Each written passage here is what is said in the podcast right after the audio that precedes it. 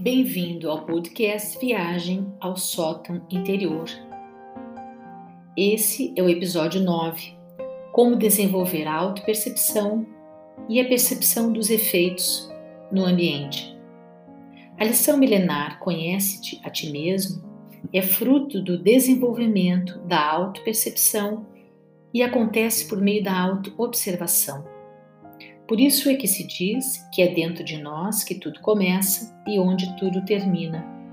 Se conheço o meu modo de agir e de influenciar o ambiente, posso conhecer, pela observação, também o modo de agir do outro e sua forma de influenciar o ambiente. Para desenvolver a autoconsciência, é preciso partir da observação, autoobservação e observação do ambiente ao redor.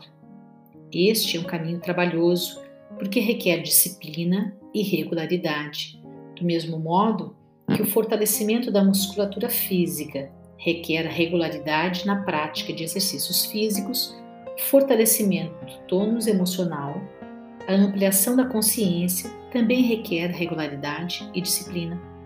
Há que se praticar sempre, a cada oportunidade, para que o hábito da autoobservação se instale o mais cedo possível e assim se tenha cada vez mais acesso aos conteúdos ocultos no sótão interior e revelados nos comportamentos, muitas vezes visíveis apenas aos olhos dos demais.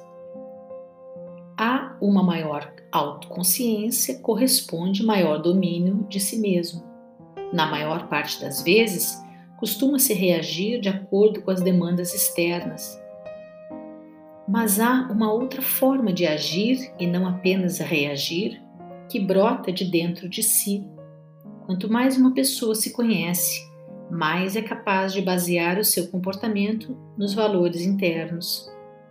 Por esse motivo, desenvolver a autopercepção é também perceber que valores ou virtudes já possui e como se manifestam nos relacionamentos interpessoais.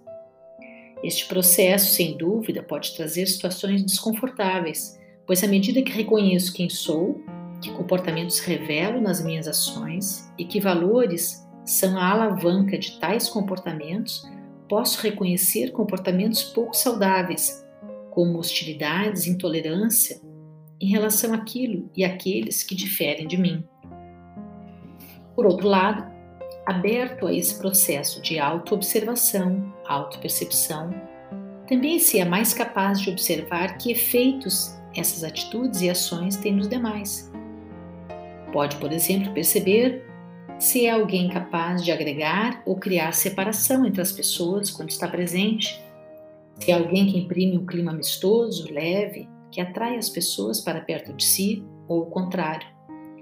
E essa percepção possibilita escolher o que se deseja provocar, o efeito dos próprios comportamentos, direcionados para um determinado fim. Modificando o próprio comportamento, modificam-se os efeitos provocados naqueles com quem se relaciona. O efeito buscado será sem dúvida no sentido da união e da criação de um ambiente de solidariedade, de compaixão, pois esta é a missão do ser humano quando conectado com sua essência. Se não acontece esse processo de autoconhecimento, o comportamento manifestado é fruto de obediência a algum preceito externo, o que significa que se é refém do ambiente, de demandas externas, de situações e pessoas.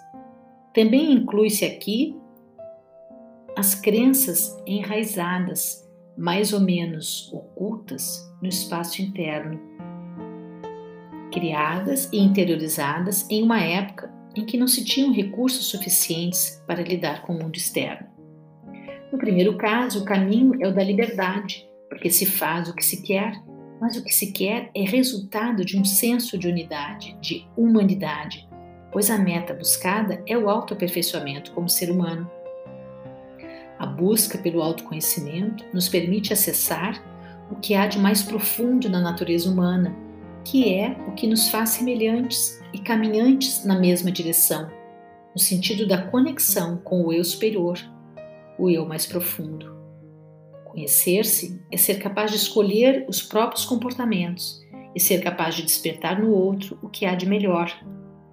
No entanto, as relações pessoais são revestidas de dificuldades, pois, embora semelhantes, temos percursos diferentes e formas diferentes de compreender o mundo. E essa diversidade gera conflitos entre as pessoas que as afastam e criam hostilidade no ambiente, elementos danosos ao desenvolvimento de relacionamentos saudáveis. Há pessoas que parecem ter um certo prazer em contaminar o meio em que estão, em promover a discórdia, gerar desconfianças.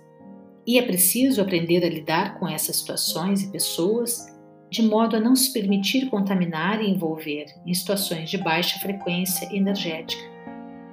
Que fazer e como lidar com pessoas e situações que contribuem para a disseminação de animosidades e perturbações é o tema do próximo episódio. Eu espero você. Até lá!